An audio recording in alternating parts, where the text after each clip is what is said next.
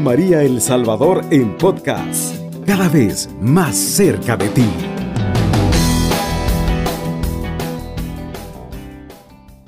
Nuestro sentimiento es de agradecimiento a Dios por permitirnos estar aquí realizando un programa más de Aprendiendo de Bioética. Y porque ya estamos a pocos días de celebrar también la Navidad, el nacimiento de Jesucristo, el Hijo de Dios hecho hombre. Ya nos queda poco para finalizar esta serie de programas. Espero que haya sido de mucho provecho. Todos estamos llamados a defender la vida humana desde su concepción hasta su muerte natural. Me parece importante hoy recordar o, resumir lo que vimos en el programa anterior. No tanto por que ya tenemos varios días que lo realizamos, sino porque está muy relacionado con este tema que vamos a, del que vamos a hablar hoy. Eh, sabemos que nos encontramos en el capítulo sobre el embrión humano. En el programa pasado tratamos sobre el aborto, un, tema muy importante.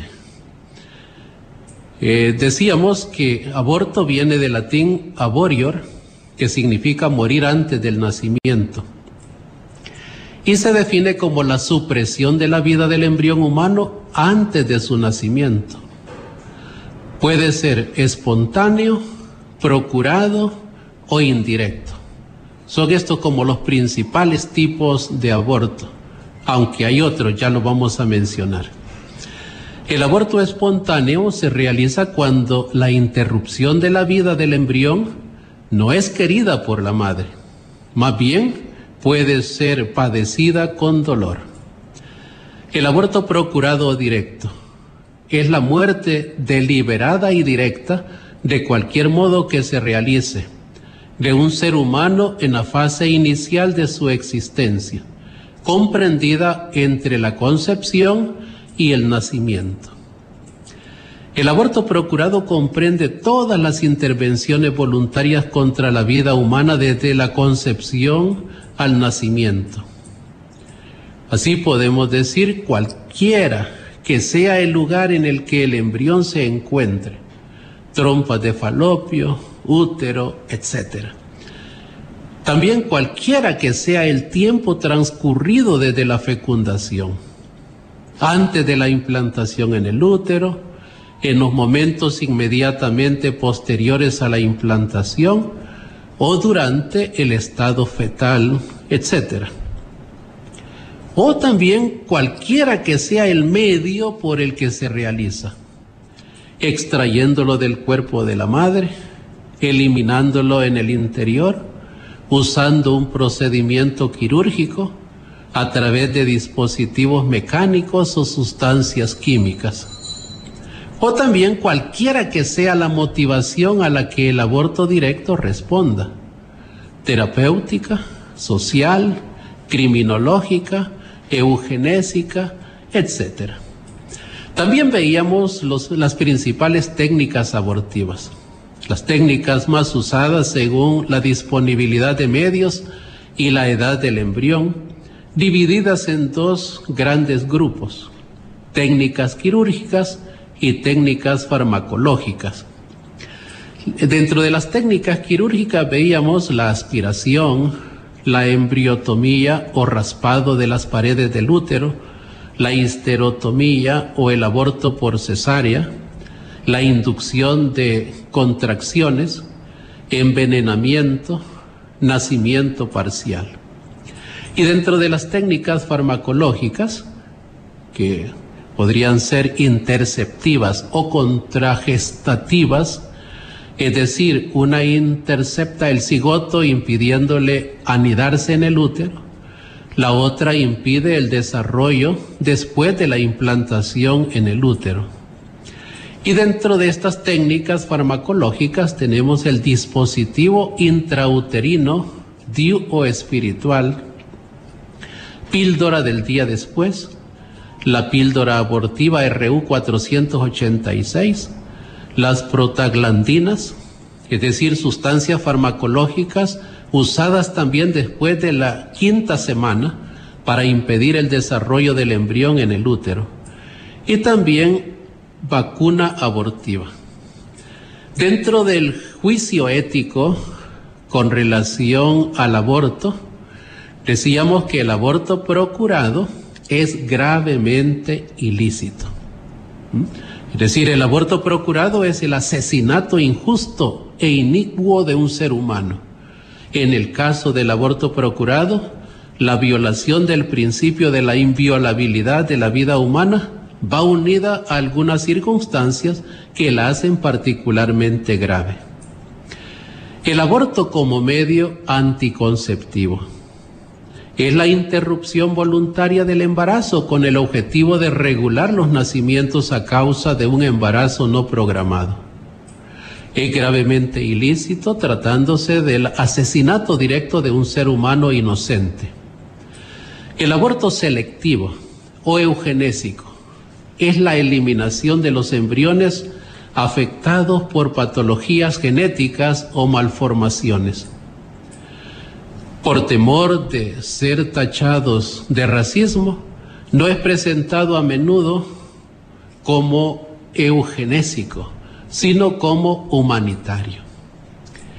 El aborto selectivo es gravemente ilícito porque la vida humana tiene valor en sí misma, no en función de las condiciones en las que se encuentra.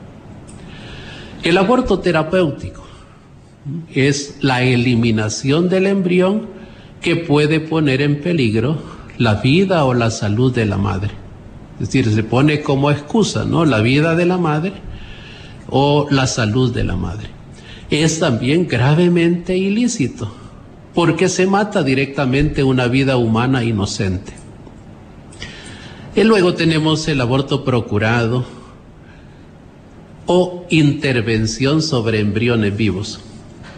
El concepto de aborto procurado y el juicio ético sobre el mismo también comprenden las formas de intervención sobre los embriones humanos que comportan inevitablemente su muerte, como también ciertos tipos de experimentación el empleo de embriones todavía vivos como proveedores de órganos o tejidos que trasplantar para la curación de algunas enfermedades.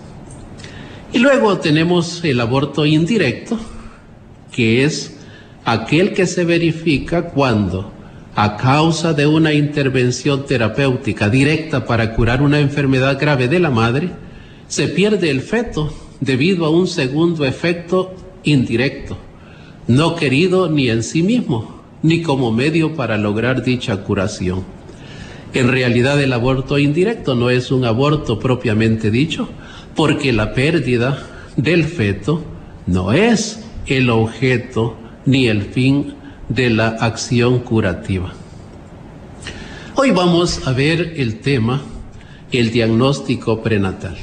Como siempre nos serviremos de los aportes de Ramón Lucas Lucas en su libro Explícame la bioética.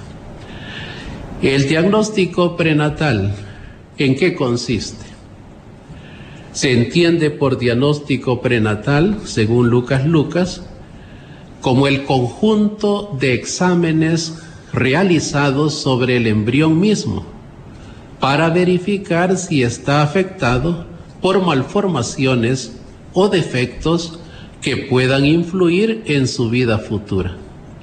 Estamos hablando de esos exámenes o diagnósticos que se hacen prácticamente durante todo el embarazo.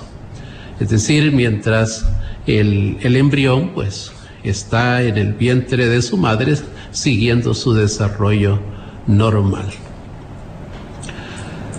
Por eso dice Lucas Lucas, afrontamos este tema dentro de la parte dedicada al embrión humano porque es su vida la que está en juego, sea al hacer el diagnóstico, sea en la aplicación de las terapias. Se atreve a decir incluso que en el estado actual de la ciencia, no todas las técnicas son seguras y raramente pueden seguir al diagnóstico una terapia adecuada. Por lo cual, una vez verificado el defecto, se plantea esta alternativa. O aceptar el embrión con su anomalía o recurrir al aborto. Entonces estamos ante una realidad, ante una situación que trae consigo problemas bioéticos, problemas éticos, problemas morales, a los cuales hay que dar una respuesta. Sabemos que son los famosos problemas o dilemas éticos que se presentan en relación al embrión humano o a este tipo de decisiones del diagnóstico prenatal. Entonces, ahora vamos a ver cuáles son las técnicas o las principales técnicas para el diagnóstico prenatal.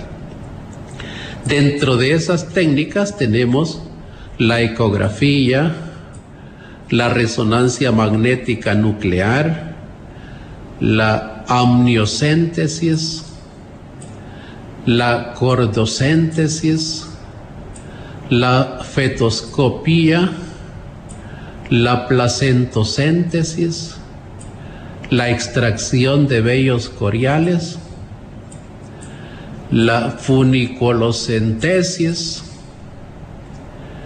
eh, la detección o dosificación de la alfetoproteína sérica materna. También tenemos la biopsia de embrión y finalmente creo que esta es la, la última que consideramos aquí. Vamos a ver, aunque sea de modo resumido, cada una de ellas en qué consiste, porque es importante que nos hagamos una idea, al menos genérica, ¿no? De, la aplicación de estas técnicas. Eh, comenzamos con la ecografía. Consiste en colocar una sonda en el vientre materno que emite ultrasonidos. Los ecos de estas ondas sonoras muestran en un monitor al embrión, con su forma y sus movimientos. La técnica no revela anomalías genéticas, sino solo eventuales malformaciones físicas.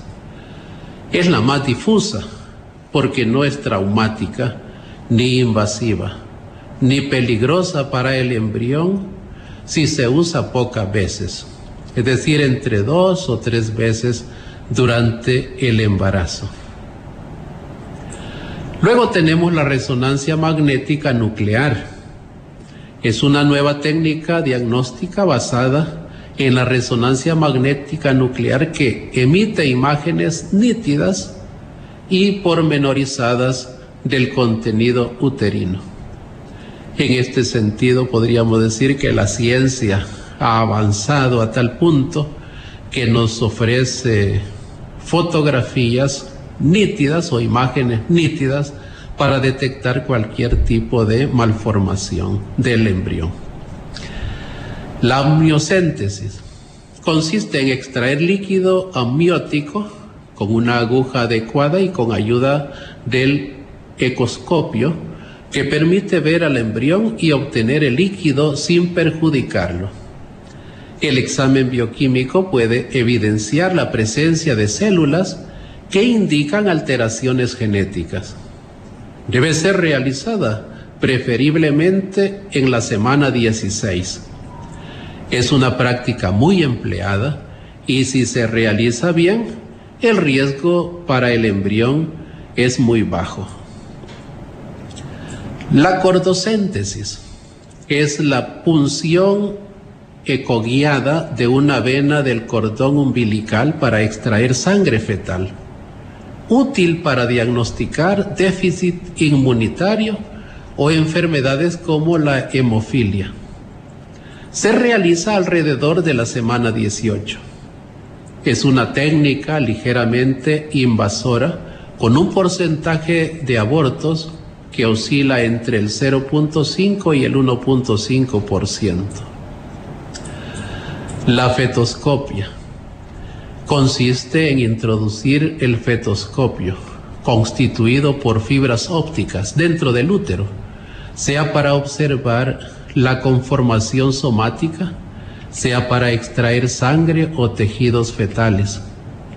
Se realiza en el periodo de la décima octava y 20 semanas. Es una técnica invasora con un porcentaje de abortos alrededor del 6%. La placentocéntesis consiste en extraer sangre fetal a través de una punción de la placenta, ya que se consigue a menudo sangre fetal contaminada con la materna y repetida otras veces. Es una técnica muy invasora y comporta un alto riesgo de aborto, entre el 7 y el 10%. La extracción de vellos coriales consiste en extraer con ayuda de la fetoscopia y de la ecografía tejido directamente del corión, la membrana externa que envuelve al embrión, ya que el corión posee el mismo patrimonio genético del embrión. Se obtienen precisas informaciones genéticas.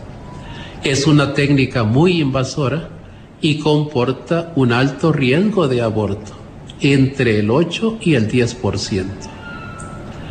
Otra técnica es la funiculocentesis.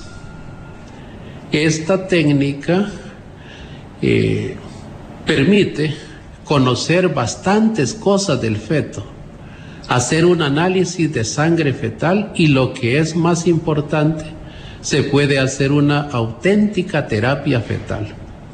Por medio de la funiculocentesis se puede diagnosticar la anemia del feto con una sensibilización RH eh, grave, permitiendo hacer transfusiones intrauterinas repetitivas cada 20 o 30 días si es preciso. Y de esa forma niños que se morían en la semana 24 o 26 permite llevarlos sin ningún riesgo hasta conseguir la suficiente madurez fetal. También permite tratar a niños con cardiopatías que antes se morían y seguir su evolución, etc. La funiculocentesis permite hacer no solo un diagnóstico prenatal, sino también una auténtica terapia fetal. Otra técnica es la detección y dosificación de la alfetoproteína sérica materna.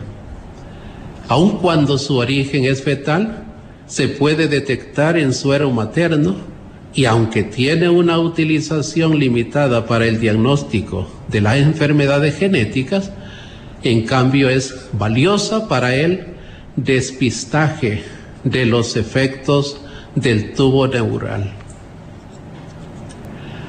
Aunque existen también técnicas radiológicas, en el momento presente tiene una aplicación muy limitada, ya que la radiología computarizada aún no ha encontrado su sitio en este campo.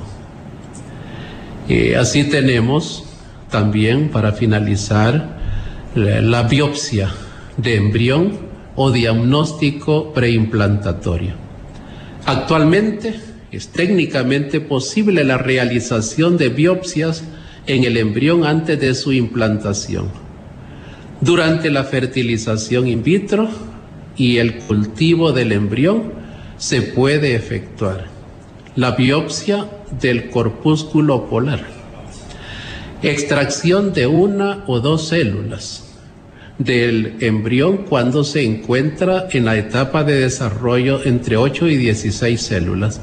La biopsia de células citrofoblásticas, las que van a formar la placenta, no el cuerpo del embrión. De esta manera puede realizarse con los blastómeros un cariotipo que permite detectar no solo la aneuploidia, sino también las anormalidades estructurales como las delecciones, inserciones y translocaciones. La hibridación in un estudio de los defectos genéticos a nivel de una célula, basándose en la amplificación del ADN. Este método, al igual que la biopsia corial, conlleva un grave riesgo de pérdidas embrionales, por lo cual se hace necesaria una estricta valoración ética, ya que como dice Griffin y Coles, la aspiración del diagnóstico preimplantatorio es dar a los padres la oportunidad de interrumpir los embarazos de fetos con anomalías. Vamos a una pausa. Está en sintonía de Radio María El Salvador, una radio cristiana, mariana y misionera. Visto el resumen en torno al aborto y los diferentes tipos de abortos que existen, ahora vamos a ver las implicaciones éticas con relación al tema que estamos desarrollando, al el diagnóstico prenatal. Es un tema interesante, sobre todo para las personas que embarazadas, ¿verdad? Que en este momento pues se tienen que hacer chequeos médicos y que necesitan estar preparadas para sorpresas incluso que se pudieran dar en torno a este tema. Sabemos que habrá personas generosas, ¿verdad? Y, muy valientes que al detectar alguna deformación o algún defecto en el embrión, en su hijo, pues lo acogen, ¿verdad? A pesar de sus limitaciones. Habrá otros casos en donde quizá las personas este, no se sentirán con esa capacidad. Y entonces ahí es donde viene el problema bioético, ¿no? Eh, que o se les incentivará a abortar o ellas decidirán abortar. Entonces, si se trata de una decisión consciente y libre, pues también sabemos que se, se realiza un aborto directamente querido o directamente provocado. A la valoración ética del diagnóstico prenatal se aplican los elementos del acto moral. El objeto, las circunstancias y el fin. ¿Mm? Sabemos que para que una acción sea eh, buena, tiene que ser su objeto bueno. Porque sabemos que una acción puede ser buena o lícita, mala o ilícita o indiferente. Estas son como las principales acciones. Luego tenemos las, circunstancias, quién, dónde, con qué, por qué, con qué, cómo, cuándo. Y al fin, que es la intención del que realiza la acción. La intención o el fin que busca o pretende el agente. ¿Por qué? Hago algo o por qué realizo algo. Entonces la valoración moral de una acción, también en el campo del diagnóstico prenatal, depende de estos tres factores o estos tres elementos, del objeto de la acción, de las circunstancias en que se desarrolla la acción o el fin y el fin por el que se hace o se realiza esa acción. Entonces, el diagnóstico prenatal no pone problemas éticos bajo el perfil del objeto, en cuanto se configura como diagnóstico, es decir, como búsqueda de la verdad. Se limita a fotografiar una situación dada.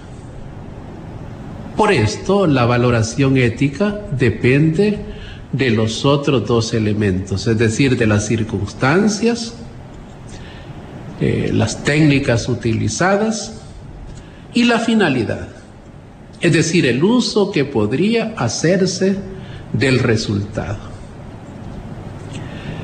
Entonces aquí podemos ver, ya dentro de las técnicas, veíamos que algunas son invasivas, ¿Qué significa eso de ser invasiva? Es decir, que hay mucho riesgo de dañar el embrión, de dañar el feto y por tanto de que se produzca un aborto. Pero luego también existe la posibilidad de que una persona se haga el diagnóstico prenatal con el propósito de ver si esa criatura no trae malformaciones. A tal punto que si las trajera o las descubre en ese momento, estaría dispuesta a abortar.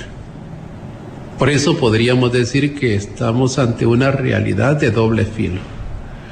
¿Mm? O se hace el diagnóstico solo para saber cómo está el embrión, o se puede hacer el diagnóstico prenatal con el propósito de ver si trae algún, algún defecto o algún problema, pues terminar con el aborto. El diagnóstico prenatal es lícito solo si las técnicas empleadas salvaguardan o protegen la vida y la integridad del embrión y de su madre. Mm, solo en ese sentido son lícitas, son buenas o están permitidas. Si protegen, si salvaguardan la vida y la integridad del embrión y de la madre, no haciéndoles correr riesgos desproporcionados. Y también si está orientada a la salvaguarda o a la curación del embrión. De ahí que el diagnóstico prenatal puede, en efecto, dar a conocer las condiciones del embrión cuando todavía está en el seno de la madre. Este permite prever algunas intervenciones terapéuticas, quirúrgicas o farmacológicas más precoz y eficazmente. Es maravilloso esto, saber que a esa criaturita todavía en desarrollo se le pueden hacer intervenciones terapéuticas, quirúrgicas, farmacológicas, a esa edad, en esa fase, fase de su desarrollo. Incluso sabemos que se pueden conocer ciertas enfermedades genéticas y por tanto tratarse a tiempo. Hay algunas que no se manifiestan todavía en esa etapa de desarrollo del ser humano. Se, se conocen después cuando ya es, ha nacido el ser humano, la criatura humana. Pero hay muchas enfermedades que ya se pueden detectar. En ese tiempo incluso se pueden tratar ya en esa fase de desarrollo.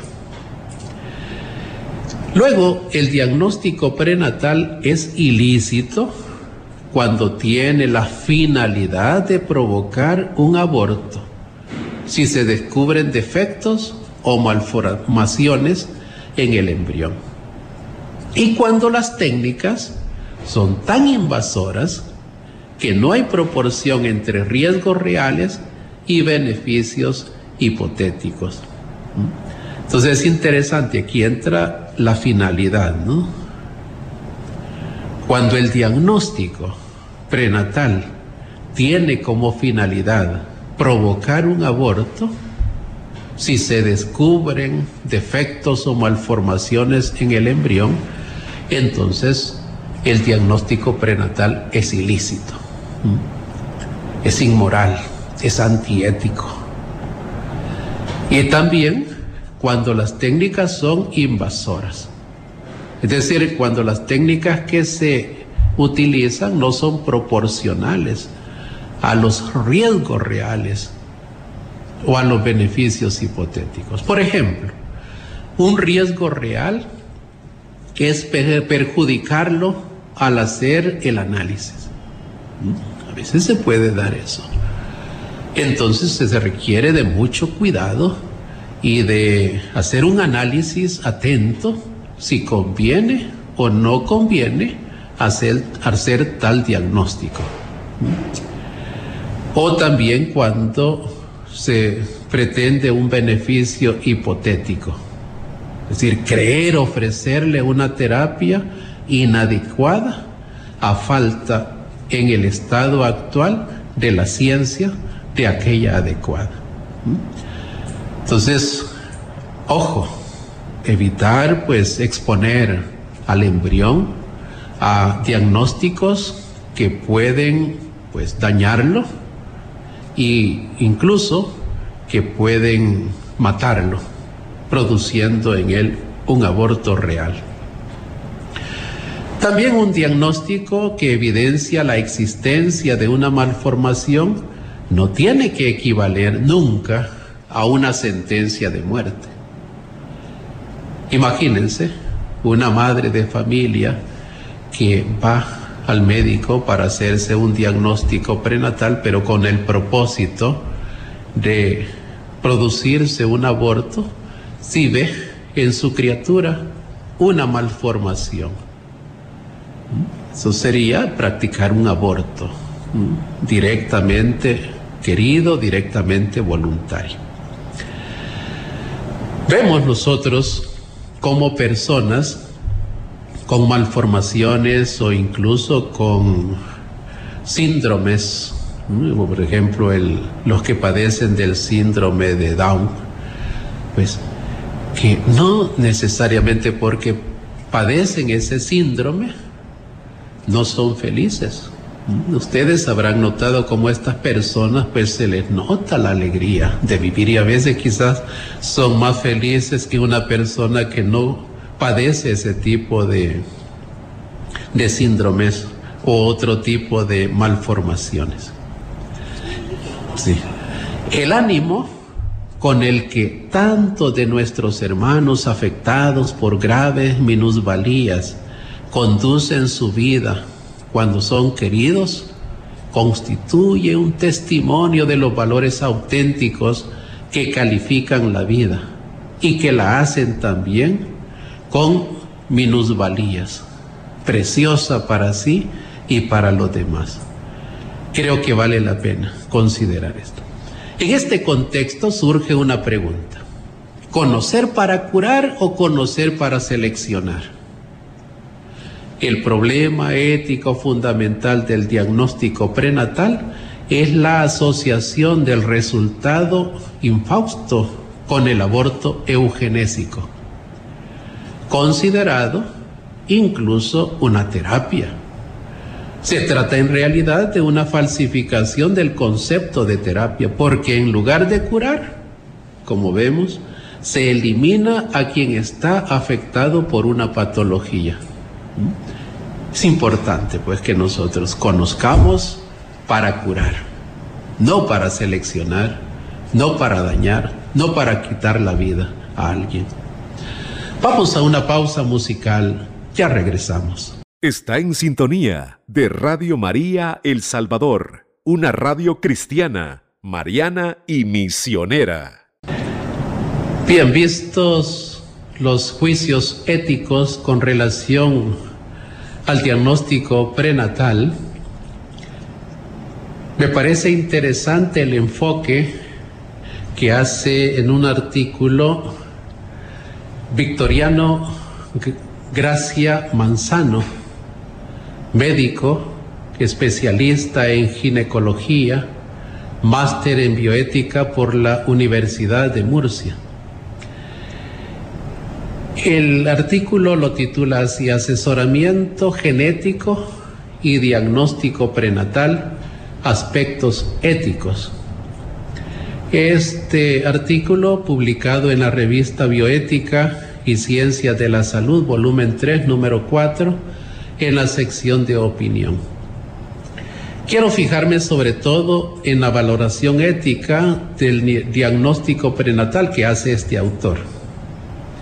Él dice, como ya es conocido entre las corrientes bioéticas más extendidas, se encuentran las siguientes. Bioética de signo sociobiológico, bioética liberal radical, no cognitivista,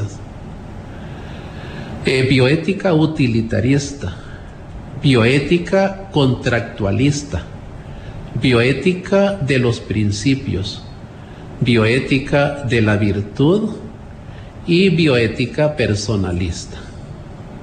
Y dice él, voy a fundamentar mi valoración ética del diagnóstico prenatal en la bioética personalista que creo viene a resolver la integración entre la bioética de la virtud y la de los principios, ya que la virtud no debe excluir los principios, puesto que es posible un equilibrio entre ambos.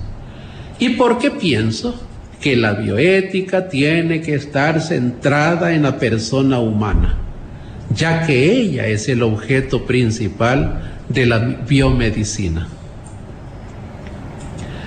Esta bioética personalista se fundamenta en una antropología en la que la persona humana lo es, simplemente por ser de la especie humana, prescindiendo de la capacidad o no de ejercer determinados actos, ya que no se reduce a la suma de ellos, ni deviene en persona por su actividad.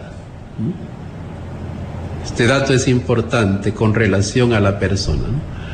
no son sus acciones, sus actos, su capacidad de raciocinio, de emitir juicios, lo que determina a la persona, sino su ser persona, ser humano desde el mismo instante de la concepción. La sustancialidad de la persona humana es unitotalidad física, psíquica y espiritual, dice. De tal forma que es un absurdo pensar en la existencia de un individuo de la especie humana que no sea al mismo tiempo ser humano y persona humana. De esta manera, la persona humana por su constitución es toda ella un fin en sí misma que exige un respeto incondicionado e inviolabilidad y pasa a ser filtro y punto de referencia para determinar la licitud o la ilicitud de las intervenciones a realizar en ella, si dañan o no el ser personal. La dignidad humana, por tanto, es el centro de esta bioética que puede definirse como bioética de la sacralidad o inviolabilidad de la vida humana. A mí me parece interesante este enfoque. Dentro de muchos enfoques, me parece el más objetivo, el más realista, el más compatible con la defensa de la vida y de la dignidad humana. A continuación dice, esta concepción de la inviolabilidad de la vida humana de la bioética personalista se apoya en reconocer que la libertad y autonomía tienen unos límites que se concretan en el bien de la persona en su conjunto como mente y cuerpo, no en sus deseos. Así el primer deber es el respeto a uno mismo en nuestra integridad corporal, ya que la vida es algo anterior a la libertad y la que posibilita su ejercicio. Destruir la vida en un hombre de la en nombre de la libertad, es estar destruyendo la propia libertad. B. Dada la unidad sustancial de la persona humana, el hombre es cuerpo y las acciones sobre el cuerpo son acciones sobre la persona.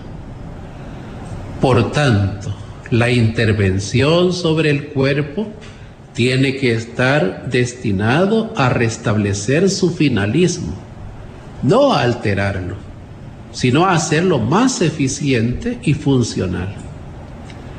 C. La vida humana es inviolable per se. No puede entenderse como una realidad con grados de mayor o menor calidad. Lo valioso no es un organismo sano, sino el hombre. Hay que ayudar al enfermo, no mejorar al sano. Por tanto, debemos respetar la diversidad como medio necesario para prevenirnos de la dictadura del racismo y la eugenesia, la selección o la disminución social. D. La ciencia ha de estar al servicio de la verdad y de la persona, de forma que la ciencia se abrirá no solo a saber cómo funcionan las cosas, sino a contemplar las cosas en sí mismas. La ciencia necesita la ética para poder dirigir nuestra capacidad de dominio sobre la naturaleza. ¿Cómo podemos, cómo podemos observar la diferencia entre esta propuesta y la de los principios? Está más que en la formulación de los mismos. El principio de beneficencia se puede relacionar con el terapéutico el de autonomía con el de libertad, responsabilidad, el de justicia con el de sociabilidad o solidaridad. En la teoría ética y antropológica subyacente que los articula jerárquicamente determinando un mínimo conjunto de actos que pueden considerarse dentro de la que la literatura ética denomina absolutos morales. Concretadas las indicaciones del diagnóstico prenatal, hemos descrito las diversas técnicas que se emplean unidas a los riesgos que conllevan. Nos queda, por último, determinar eh, los fines por los que se solicita. Pues bien, los fines del diagnóstico prenatal estarán en función del concepto que se tenga del valor de la vida humana y de la calidad de vida. Así, la interrogante, que sería interesante desarrollar este tema un poco más ampliamente, es la pregunta, ¿qué es calidad de vida? ¿O qué se entiende por calidad de vida? Esto es interesante porque a veces se sobrepone al valor inviolable y absoluto de la vida la calidad de vida. Y sabemos que eso no se debería de hacer, porque primero hay que defender la vida como tal y luego hay que trabajar por la calidad de vida. Cubriendo todo El Salvador. Radio María, 107.3 FM.